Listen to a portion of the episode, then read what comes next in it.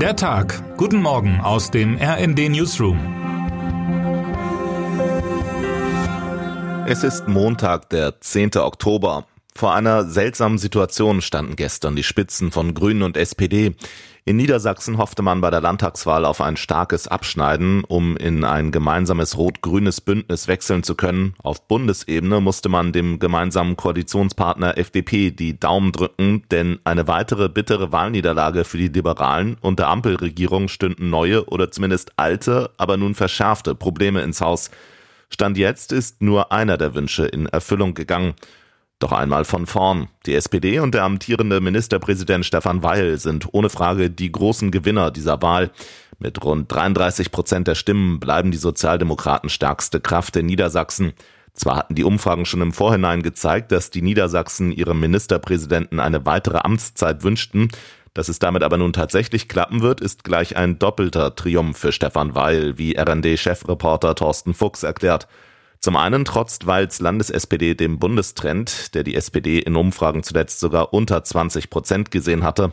Zum anderen, weil der niedersächsische Ministerpräsident fast schon notorisch unterschätzt und belächelt wird und jetzt der am längsten amtierende Ministerpräsident seines Landes werden dürfte. Sein Konkurrent Bernd Altusmann musste gestern schon früh am Abend seine Niederlage eingestehen und verkündete prompt seinen Rücktritt als Chef der Landes-CDU. Tilman Kuban, Bundesvorsitzender der Jungen Union, forderte am Sonntagabend im RD-Studio einen Generationenwechsel. Wir brauchen neue, frische Köpfe. Wir haben mit Daniel Günther und Hendrik Wüst gesehen, wohin das führen kann, sagte er im Videointerview mit meinem Kollegen Dennis Pützig. Auch die FDP hat in Niedersachsen federn lassen müssen. Am Ende verpasste sie sogar den Einzug in den Landtag. Damit haben die Liberalen bei jeder Wahl seit Eintritt in die Ampelregierung verloren. Dass der Parteichef diesen Zusammenhang sieht, daran ließ Christian Lindner am Abend im ZDF keinen Zweifel und versprach, das werden wir uns genau ansehen. Die Schwäche der FDP, sie wird zur Sollbruchstelle für die Ampelkoalition in Berlin, kommentiert die stellvertretende RND-Chefredakteurin Eva Quadbeck das Wahlergebnis aus der Bundesperspektive. Mit jeder Niederlage steige der Druck auf Lindner, das liberale Profil auf dem Berliner Parkett sichtbar zu machen. Neue Konflikte mit den Koalitionspartnern, insbesondere den Grünen, seien so vorprogrammiert.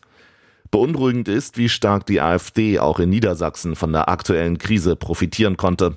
Die AfD macht genau das, was sie schon in der Finanzkrise gemacht hat und was sie in der Flüchtlingskrise gemacht hat, analysiert Quadbeck in der Videoschalte nach der Wahl.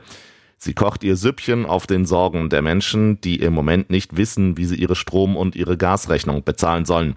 Abstellen kann die Ampel die vielen Krisen nicht, die die AfD so stark machen. Aber sie könnte mit gutem Krisenmanagement der Partei ihre Wahlgrundlage entziehen. Während Deutschland am Abend auf die Wahl in Niedersachsen schaute, stand der Krieg in der Ukraine natürlich nicht still. Bereits am Samstagmorgen hatte eine Explosion die Brücke zwischen Krim und Festland erschüttert und das strategisch wie symbolisch wichtige Herzensprojekt von Russlands Präsident Wladimir Putin schwer beschädigt. Bahn- und Autoverkehr waren zwischenzeitlich vollständig eingestellt worden. Gestern machte Putin dann den ukrainischen Geheimdienst SBU für den Anschlag verantwortlich und bezeichnete die Tat als Terrorakt. Eine offizielle Stellungnahme der Ukraine steht noch aus. Termine des Tages. Um 9.30 Uhr will die Deutsche Bahn den neuen Fahrplan für das kommende Jahr präsentieren. Der Konzern stellt schnellere, häufigere und direktere Verbindungen in Aussicht, insbesondere im Nordwesten und Süden Deutschlands. In Genf soll Ex-Bundeskanzlerin Angela Merkel den renommierten Nansen-Preis des UN-Flüchtlingshilfswerks erhalten. Die Organisation will damit Merkels Rolle auf dem Höhepunkt der syrischen Flüchtlingskrise würdigen. Ab 21 Uhr deutscher Zeit beginnt die UN-Vollversammlung ihre Beratungen zu den jüngsten völkerrechtswidrigen Annexionen von Teilen der Ukraine durch Russland. Voraussichtlich am Mittwoch wollen die 193 Mitgliedstaaten über eine Resolution zur Verurteilung Moskaus abstimmen.